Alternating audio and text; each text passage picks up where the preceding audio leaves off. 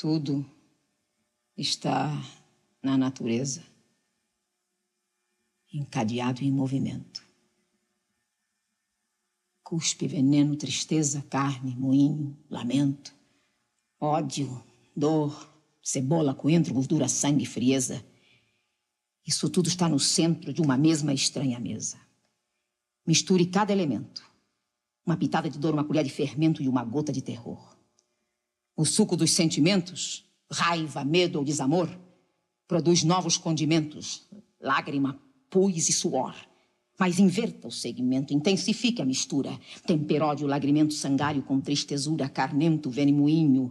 Remexa tudo por dentro, passe tudo no moinho. Moa a carne, sangre, o coentro. Chore, envenene a gordura. Você terá um unguento, uma baba grossa e escura, a essência do meu tormento e molho de uma fritura de paladar violento que engolindo. A criatura repara no meu sofrimento com a morte lenta e segura.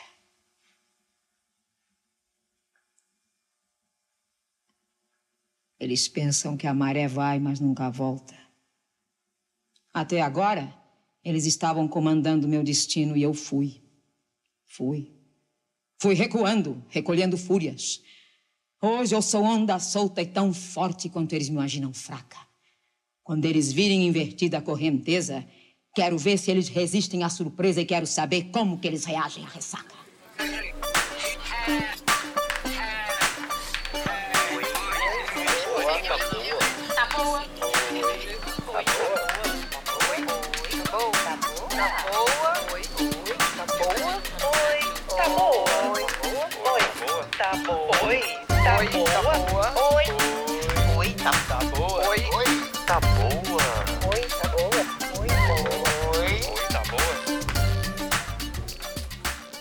Boa noite. Existem alguns possíveis começos para isso aqui e hoje eu vou começar dizendo sim. Tudo no mundo começou com sim, né? Uma molécula disse sim para outra molécula e nasceu a vida. Mas antes, bem antes, havia a pré-história e a pré-história da pré-história. E havia o sim, e o sempre e o nunca. Eu não sei exatamente o que. O que eu sei é que o universo nunca começou. Bom, então eu digo sim, eu digo não. Eu digo talvez. Talvez eu vá lá fora, talvez eu fique um pouco lá fora. E quando eu voltar, eu venha de lá com as expressões do mundo, com as representações e também com essas aflições. É? Eu, venho, eu venho com a linguagem. Essa que já foi criada, essa que já estava aí quando a gente nasceu, esperando por nós. E depois a gente deixa ela aí quando a gente morre. Então, eu venho lá de fora com todo esse conhecimento, com essas hipóteses, com esses pensamentos, né, os signos, as palavras, as coisas, e eu pego tudo isso, o sim, o não, o talvez, e aí, bom, eu, eu coloco eu coloco tudo isso aqui. E aí a gente olha para isso aqui e a gente pensa se isso é isso mesmo né? A gente se acomoda, a gente se afeta. Daí, de repente, a gente se afasta disso, a gente, a gente nega isso, a gente não quer nem olhar mais para esse negócio. E depois a gente volta a se interessar por isso, e a gente, e a gente se apaixona, e a gente quer levar para casa e, e botar no altar e fazer disso uma crença, botar um preço, vender numa feira, apoiar uns copos e uns cinzeiros em cima e convidar os amigos para ficar em volta, né? Aí a gente quer gravar uns stories disso. Enfim, a gente quer entender, né? Entender essa fragilidade. Muitas vezes eu era só um corpo com um coração que respira. Eu era só isso. E tá lá nesse lugar, desse corpo que respira e tem um coração, eu acho que é o lugar mais imenso que eu já tive. E eu sugiro que hoje a gente não vá pelo caminho de entender. Porque se a gente tentar entender, talvez a gente vai resistir. Então, vamos indo com as palavras até mais pelo que elas fazem do que pelo que elas falam, né? Procurando os acessos, as entradas possíveis. Eu sugiro que a gente vá por essa caixa aqui. Essa caixa aqui, essa caixa. aqui, onde tem o cérebro. E é sobre ele que eu vim falar também. Sobre essa capacidade de pensar que a gente tem. Essas teorias, essas formulações que a ciência nos dá. Mas lembrando que toda a ciência emerge de uma concepção imaginativa do que poderia ser verdade. E que o mundo é um ser vivo composto de incontáveis seres vivos, né? uma floresta fecunda e transbordante de vida, que tem coração, que respira, que tem cérebro e que de algum modo pensa. E que nós usamos a ciência para entender essa natureza pulsante, enquanto somos atravessados por forças extraordinárias de amor, de, de destruição, que nós não entendemos.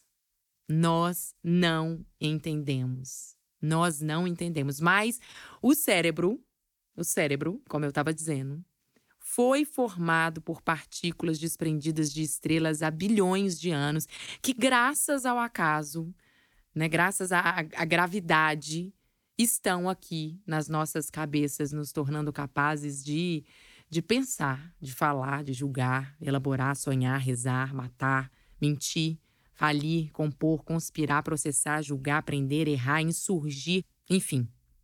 A lista é grande. A lista é grande e eu diria infinita. Mas assim, tem uma coisa que eu acho que é maior do que isso tudo, que é esse exercício do olhar de fora.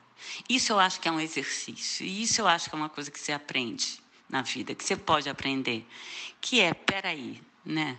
Respirar olhar para aquilo de fora. Eu acho que a arte ajuda muito a gente nisso, né? Uma pessoa que lê, que vai ao cinema, que vai ao teatro. Eu sempre falo que é uma pessoa que, que é mais preparada para compreender a imperfeição humana porque a arte de alguma maneira ela ela toda hora lembra a gente que a gente pertence a um negócio muito maior que se chama humanidade, história da humanidade. Somos uma peça, que nem naquele filme, que nem naquela música do Chico, que nem naquele, né, que nem naquilo. Estamos aqui cometendo os nossos gafes. Somos imperfeitos, somos ridículos. E a arte ela ela nos livra dessa imperfeição virar mediocridade. A gente consegue com a arte olhar a beleza da existência, olhar esse jogo da vida com com prazer e alegria, para mesmo com tantos erros continuar, porque a gente só faz cagada, né?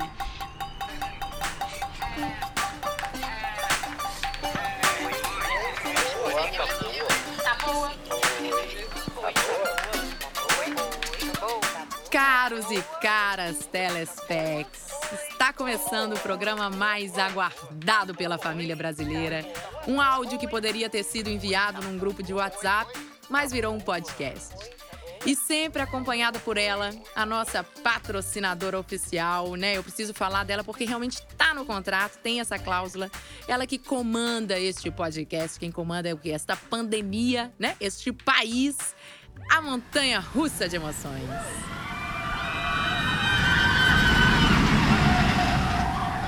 Maravilhosa. Como ela patrocinou a semana de vocês? Pois é, por aqui também. E preciso dizer que além dela, parte fundamental para que isso aconteça, para que esse programa exista, são vocês, caros e caras telespecs. Este programa só está acontecendo porque a gente conta com uma comunidade maravilhosa de apoiadoras mensais que acreditam e que investem nesse programa e que possibilitam que eu consiga pagar as pessoas da edição, a hospedagem do negócio lá do Apoia-se e também dedicar o meu tempo para esse projeto, que eu vou falar com você. Leva tempo, viu, gente? Tem um negócio da pesquisa, tem um negócio. Vocês estão entendendo? E além de receberem todo o conteúdo exclusivo de cada episódio. São delas os áudios gatilhos que se transformam em norte para cada episódio. Então, antes de tudo, se você é uma apoiadora, muito obrigada por isso. E eu sempre me refiro no feminino porque eu sei que eu falo com mulheres e que são elas, são elas não, né? São vocês que estão me escutando que desde o início tiveram de mão dada comigo, me incentivaram e hoje a gente já tem mais de 114 apoios e são todas mulheres. Então, né, isso me lembra até uma, uma frase que eu Eu li uma vez que fala: mulheres são como água, crescem quando se encontram. Então estamos aqui neste tsunami feminino. E quero te convidar, se você ainda não faz parte desse tsunami de apoiadoras e quer fazer parte, é só acessar o apoia.se barra oitaboa e vem escoar toda a sua loucura com a gente. Bom, já falei muito, acho que tá na hora de começar. Bora começar? Bora começar? Já pegou o negócio da água, já tá aí tranquila, porque eu vou falar com você. Vou chamar ele, o áudio gatilho do nosso episódio de hoje. Eu era extremamente bem sucedida e eu era noiva. Um cara que, né, aquilo que a gente acha que é o cara certo, que vai ter filho, casar, nananana. Eu nunca fui da, da pira de casar de véu grinalda na igreja, mas a gente decidiu que a gente ia se casar, morar junto e tal. Até que uma semana antes do casamento, do que seria o casamento, ele virou para mim e falou que não estava preparado para se casar. E isso que eu já tinha me mudado para onde ele morava, né? Eu sou do sul e ele estava em Goiânia, eu tinha me mudado para Goiânia com mala, cuia e tudo. Largado meu emprego, largado minha carreira e foi uma decisão muito difícil largar minha carreira, eu lembro. Que é meio que quem me define assim, de uma certa maneira. Quando ele falou que ele não estava preparado para se casar, eu lembro, eu lembro até hoje, eu tava no sofá, eu virei para ele e falei: "Olha, a gente tem uma semana para achar o melhor psicólogo, psiquiatra, sei lá o que for. Você acha que você consegue resolver essa crise essencial aí em uma semana?" Ele falou: "Não". Eu levantei e falei: "Olha, não tem nada mais aqui para eu fazer, então eu vou embora". Fui arrumar minhas coisas. Daí eu peguei o primeiro avião de volta de Goiânia e fui parar em São Paulo, onde meu irmão mora. Mas eu desci do avião sabendo que eu ia viajar. E isso que foi aconteceu minha jornada na, na Austrália. E daí, quando eu falo para você que eu busco lugares os quais eu não pertenço, a impressão que eu tenho, e eu vou até chorar, é que se eu buscar algo que eu pertenço e eu perder, isso vai doer muito. Então eu acabo indo para lugares que eu acho que eu nunca vou pertencer. Porque se eu não conseguir, é mais fácil, será? Amanda, assim que eu, eu escutei o seu áudio, eu imediatamente pensei no áudio gatilho do primeiro episódio. Acho que não tem como não fazer essa conexão, né? Vocês lembram do áudio sobre quem a gente é quando não tem ninguém olhando, né? De, de como a gente assume muitas vezes lugares extremamente desconfortáveis na nossa vida por medo, né? Medo de não ser aceita, medo de não ser amada, medo de doer, né? Eu acho que a sororidade é um negócio que a gente vai sentindo com o passar do tempo, essa essa irmandade, essa essa essa compreensão que só uh, tem quem é mulher, né? E que na verdade é uma sensação de compreensão constante, eu acho. E a gente na busca dessa dessa complexidade feminina tão falada, essa expressão já cunhada, mas eu sinto que a maturidade vem com ela vem junto esse olhar de, de ver uma mulher e falar, ah, eu acho que você entende o que eu tenho passado. Eu lembrei de uma história que eu ouvi a Natália Souza, maravilhosa. Natália tem um podcast chamado Pra Dar Nome às Coisas. No Spotify você encontra, super indico. E eu lembrei de um episódio, na hora, é, eu lembrei de um episódio dela em que ela contava uma história de uma vez que ela precisava é, chegar em determinado lugar e que ela pegou um desvio próximo da casa dela, no caminho de casa, e nesse dia estava chovendo muito, ela estava cheia de sacola. E daí, quando ela foi subir a escada desse, desse desvio, ela tomou um super tombo desses assim, ela achou que tinha quebrado o, o, cotovelo, o ombro, não lembro, mas assim, caiu feio, se machucou. As pessoas olhando, então tem aquela coisa ainda da vergonha, né? Além de você estar tá querendo ficar deitado em posição fetal chorando, ainda tem as pessoas te olhando. E aí ela conta esse caso e que passou um tempo, né? A vida aconteceu e ela precisou pegar depois esse caminho de novo, um determinado dia. E que ela conta que chegou na frente dessa escada e que travou total. Não, não conseguia se mover, não conseguia dar um passo à frente. E por quê, né? Porque o nosso cérebro, ele é inteligentíssimo, é uma tecnologia assim ultra mega especial, porque o nosso corpo ele registra o perigo. Né? Eu, eu não vou saber agora falar o nome do, do, do hormônio que o nosso corpo libera, né? da química que acontece, mas é um alerta de perigo, né? É o cérebro mandando a informação e falando: não vai por aí. Lembra do que aconteceu? Lembra que você se machucou? Não vai por aí de novo. Só que a gente esquece que a gente não é a mesma pessoa que caiu daquela vez. Que a gente é outra pessoa, né? Que a gente viveu outras coisas depois disso. E que, inclusive, a gente aprendeu com aquele tombo. Aquele tombo também transformou a, a gente, a gente, né? Aquela caída, aquela, aquele, aquele joelho ralado, aquela dor que a gente sentiu transformou a gente de certa forma. E a Natália, é maravilhoso que ela, ela fala isso, inclusive, que no dia é, o dia estava completamente diferente. Não estava chovendo, o chão não estava escorregadio, ela não estava cheia de sacola, né? Ela estava de tênis, por exemplo, enfim. Então, por que que ela não conseguia subir a escada? Porque estava registrado essa dor, esse sofrimento, esse medo, né? E mesmo sendo uma situação completamente diferente, mesmo ela sendo outra pessoa, enfim, ela também não tinha a menor garantia que ela não ia cair de novo. É aquilo que você falou, não tem como se, não, não se comprometer. Quando você põe a mão na massa, a mão está suja de massa. E é bom que você faça alguma coisa com ela. Você vai errar, você vai ferir, mas você também vai amar, vai alegrar, vai fazer carinho, né? O jogo da vida. O, você sabe que eu, eu, vi uma entrevista do Krenak, a voz do, do, do Ailton Krenak foi muita, muito importante para mim na pandemia. E eu ouvi uma entrevista que ele perguntavam para ele assim: é, Ailton, você, você fala da, da destruição do planeta, né? É tudo tão apocalíptico, né? O homem como esse, esse fim, destruindo tudo, né? E você está sempre rindo. Você é engraçado. Ele falou assim, mas você.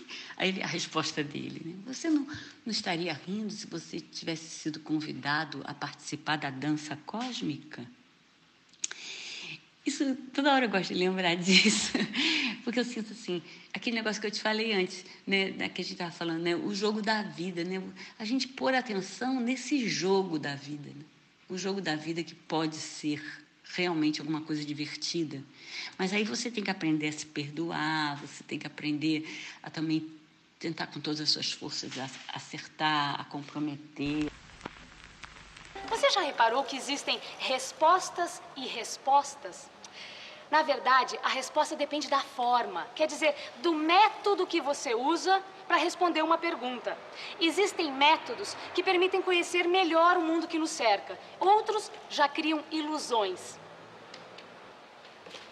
Quer ver? Escuta só o que está escrito nesse horóscopo.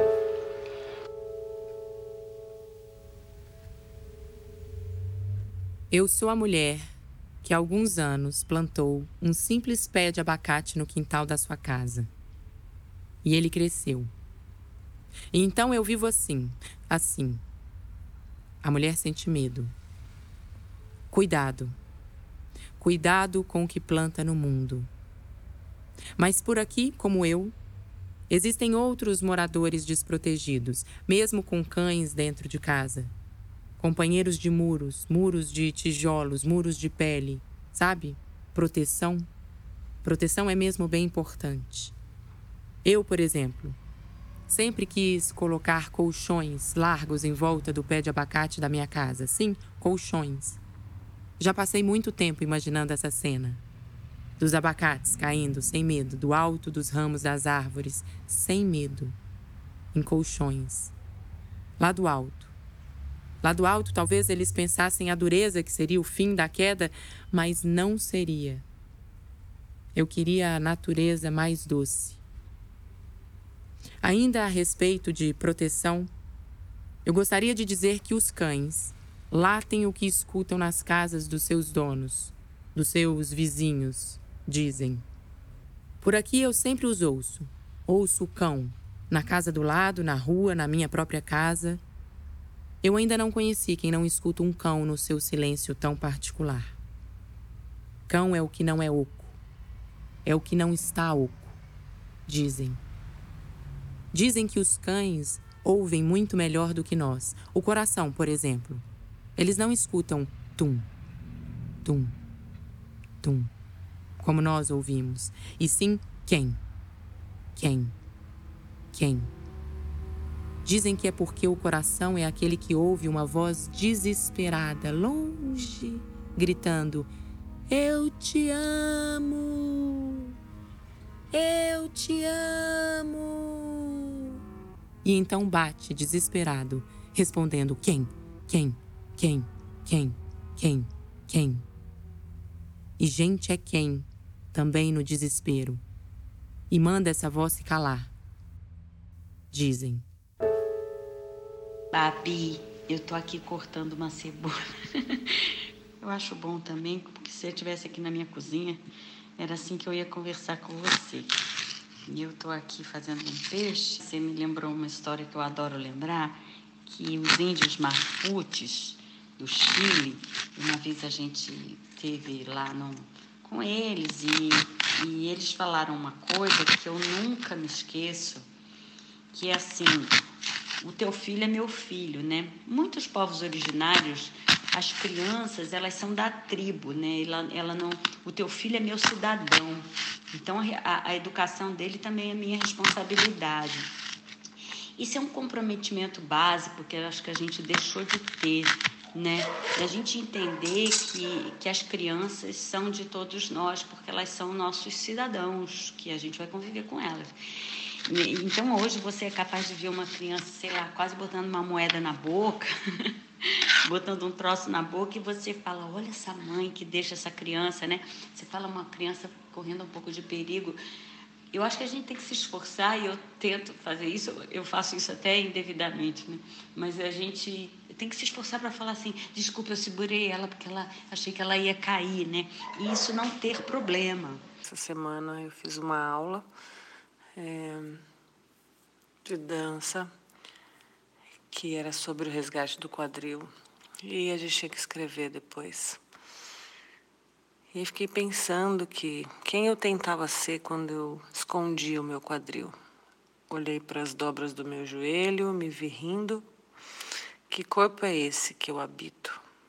Meu corpo quis ser por diversas vezes alguém que não era eu. Então, esse senso de merecimento é algo tão profundo que a gente precisa tanto trabalhar, especialmente nas mulheres, né?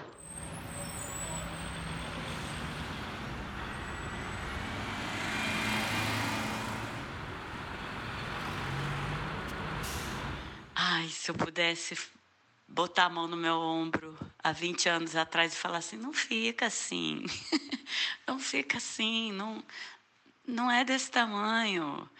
Você não tem controle sobre as coisas, você não vai mudar tanto. Por mais que você se empenhe na escolha das palavras, na escolha da melhor atitude, você não tem tanto poder. Porque a vida é muito móvel e muito surpreendente mas tem um negócio que eu acho que é muito determinante, que é o afeto. Que é essa coisa de você realmente fiscalizar mesmo, não é? Ah, o amor, eu acho tão engraçado as pessoas falando tanto de amor na internet. Ah, o amor, se quando o amor, o amor salva, se tiver amor, tudo acontece. Essas frases com amor, e eu tenho sempre a vontade de botar embaixo assim, mas o que é essa porra de amor? é porque eu fiquei pensando, né, assim, e é, é, a, é a sua história, mas é um gatilho que serviria para mim, por exemplo, assim, quantas vezes eu não dou um passo porque eu não tenho garantia de que eu não vou sofrer, de que não vai doer, de que eu não vou me expor, né? Porque é isso, a gente não tem garantia. Pensando sempre que gente, quanto que a gente precisa achar estratégias de atitudes, de coisas que sejam emblemas de atitudes para que você consiga entender fora do discurso, né? Porque o mundo está muito discursivo, né? É, a, a, rede social e a internet fez muito isso com a gente, né? um show de opinião e de retórica, muita, muito, muita opinião para pouco fato, eu acho. Tem muito pouca gente contando história e gente falando, que nem eu estou falando aqui agora. a gente cai nessa cilada do discurso, todo mundo achando muito, né? Todo mundo cheio de opinião. E eu fico sempre pensando que histórias a gente pode contar. O que a gente fez nesse caso foi controlar a experiência, impedindo que o ar atrapalhasse a queda da folha de papel. Com essa experiência, nós podemos comprovar a afirmação de Galileu que dois corpos abandonados da mesma altura ao mesmo tempo chegam juntos ao solo, mesmo se tiverem pesos diferentes. E aí eu te pergunto, será que a gente não se mete nessas de onde a gente não cabe pra gente não ser visto? Porque será que a gente dá conta de se ver e deixar ser visto? Eu posso estar parecendo chapada, mas eu não estou. Lembrei agora de um, de um vídeo também da Jut Jut, maravilhosa, que ela fala uma coisa incrível. Inclusive, o nome do, do o título do, do vídeo é esse. Eu super indico vocês procurarem no YouTube. Ele chama O Oposto do Amor é o Medo. E ela fala sobre isso. O oposto do amor não é o ódio, como né, de primeira a gente pensa. O oposto do amor é o medo. Esse vídeo é foda. E ela fala um negócio que eu acredito demais sobre o amor, né? É, que a gente tem essa ideia do amor romântico, né? Do amor, da alma gêmea, do amor. Mas o amor. O amor é um trabalho constante, diário, né? Organizado, sutil. E o medo, ele é o contrário desse movimento cíclico, redondo do amor, né? Que constrói, destrói, nasce, morre, germina, brota, murcha cuspe, veneno, tristeza, carne, moinho, lamento, ódio, dor, cebola, coentro, gordura, sangue, frieza. O medo é esse muro intransponível. Gente, é muito interessante e a gente aprende realmente muito com a história do outro. E eu acho sempre até esse negócio que eu te falei que eu acho que tem muita opinião e pouco fato. Muito na internet, né? Muita gente falando muitos discursos e poucas histórias. Eu acho que uma história te faz chorar né? Uma história. Às vezes ela começa uma história, uma pessoa tem aquela preguiça até de ouvir, né? Uma historinha, parece aquele papinho. Daqui a pouco a pessoa te conta um negócio que você vai pegar para você como vivência, vai parecer tua vivência, você vai lembrar disso várias vezes na sua vida que aquilo vai ser definitivo para você. Então, a história, a vivência do outro nos faz ter opiniões, né? E a opinião do outro sem a vivência, ela não, ela faz a gente até construir castelos em areia movediça, em terreno arenoso, com bases muito frágeis, eu acho.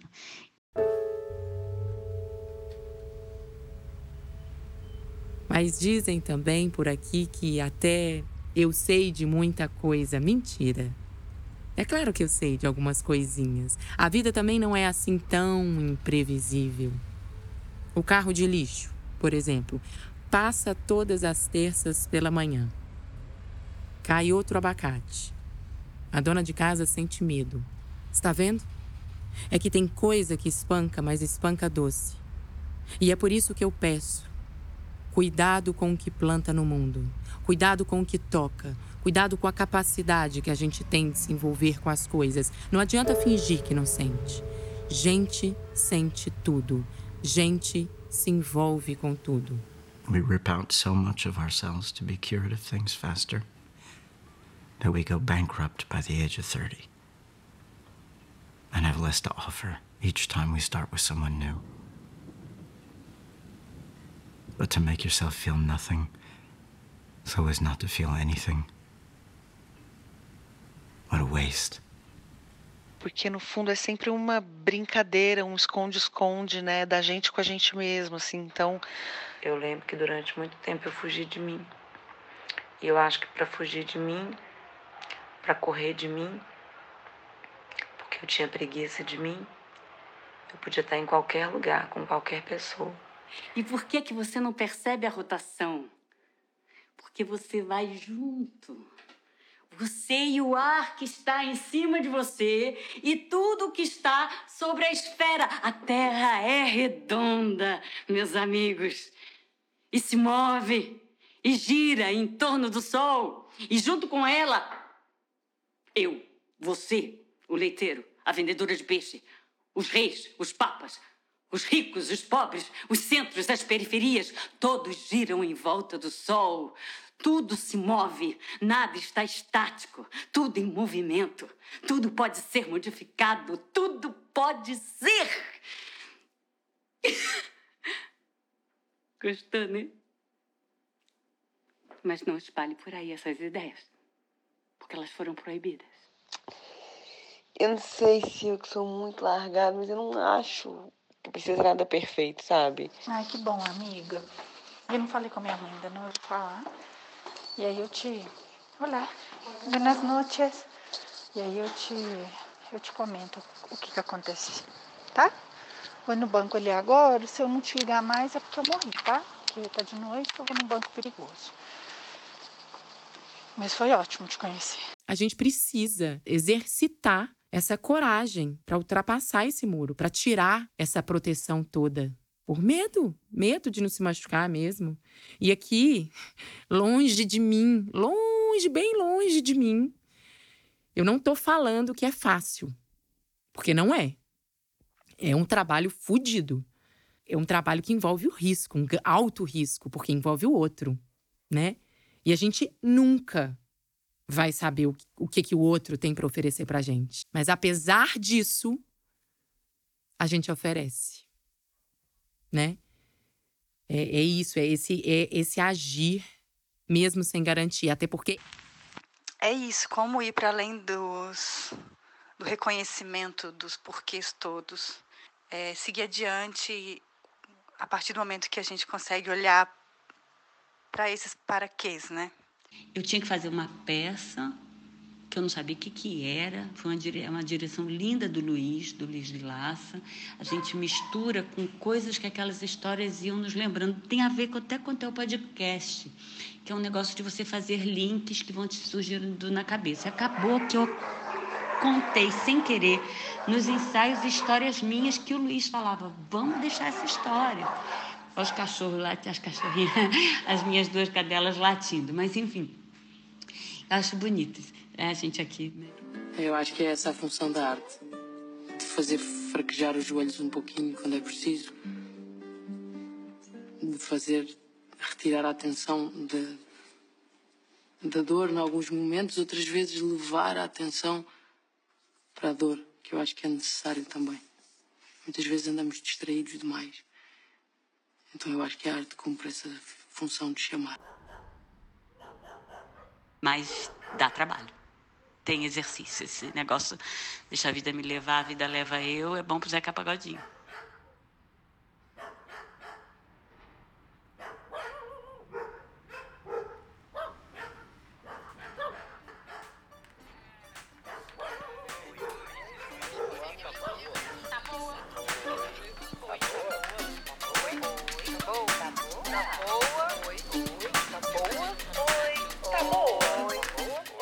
Essa conversa vai continuar, mas antes eu preciso agradecer as vozes de Amanda Azevedo, Cal Fonseca, Juliana Peixoto, Flávia Souza, Adriana Luoto, Michele Juste, Mariana Vasconcelos, Marina Apolinário, Luciana Teles, Carol Fenati e a participação ilustre, mais do que especial, dela, que o quê? Não satisfeita em ser uma das maiores artistas do nosso tempo, ainda é uma das pessoas mais gentis, mais amorosas que eu já conheci.